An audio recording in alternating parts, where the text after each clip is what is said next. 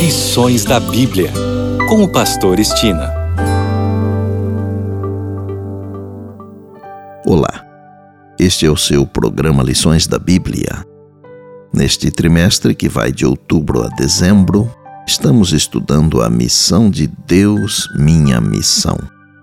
O assunto da semana é o chamado de Deus para a missão.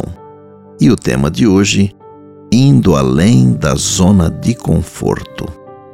Deus pretende que nos movamos além da nossa zona de conforto. O desejo de permanecer entre os de nossa classe, etnia ou nível social leva ao egoísmo, até mesmo ao mal.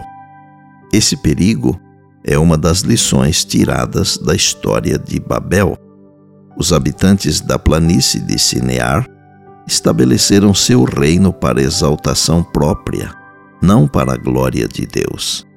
Se tivessem êxito, uma grande potência teria dominado, banido a justiça e fundado uma nova religião. O mundo teria ficado desmoralizado. Por vezes pode parecer que Deus não está nem aí com o seu povo, com o planeta ou mesmo com os planos dos homens maus. Jamais nos esqueçamos que é Deus quem está sentado no trono do universo. Ouça as palavras do livro Testemunhos para a Igreja, volume 8, página 177. Deus, porém, jamais deixa o mundo sem testemunhas suas. Houve naquele tempo homens que se humilharam diante de Deus e clamaram a Ele. Ó oh Deus, imploraram eles, interpõe-te entre a tua causa e os planos e métodos dos homens. E o que Deus fez? Deus interrompeu aquele enorme projeto com apenas um ato e de uma forma tão simples anjos foram enviados para reduzir a nada o propósito dos edificadores. Seguiram-se a confusão e o desânimo. Todo o trabalho foi paralisado, e o Senhor os dispersou dali pela superfície da terra.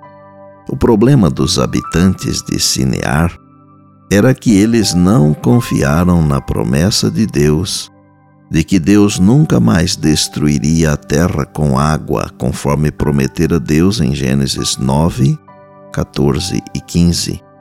Pretendiam construir para a sua própria segurança em vez de confiar na palavra divina.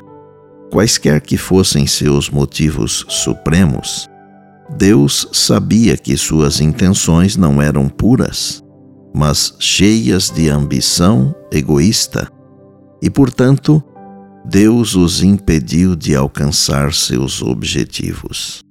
O mundo caído é o campo de batalha do maior conflito que o universo celeste e as potências terrestres já presenciaram.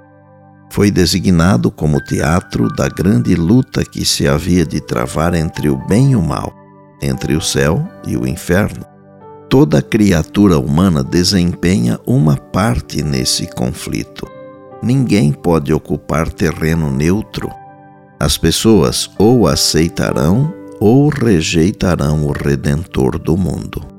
Todos são testemunhas, quer seja a favor, quer seja contra Cristo. Ele chama os que se acham sob sua bandeira para que se empenhem com ele na luta como fiéis soldados de modo a herdarem a coroa da vida. Foram adotados como filhos e filhas de Deus. Cristo deixou-lhes a firme promessa de que grande será a recompensa no reino do céu para os que partilham de sua humilhação e sofrimento por amor da verdade. E por bondade, lembre-se sempre das palavras de Jesus Passará o céu e a terra, porém as minhas palavras não passarão. Eis que venho sem demora. E lembre-se que a voz é nossa, mas a palavra é de Deus. Bem, amanhã tem mais, se Deus assim nos permitir. E disse Jesus: Examinais as Escrituras, porque julgais ter nelas a vida eterna. E são elas mesmas que testificam de mim. João 5,39. Eu sou o Pastor Estina e este é o seu programa Lições da Bíblia, diariamente com você, pela graça e misericórdia de Deus.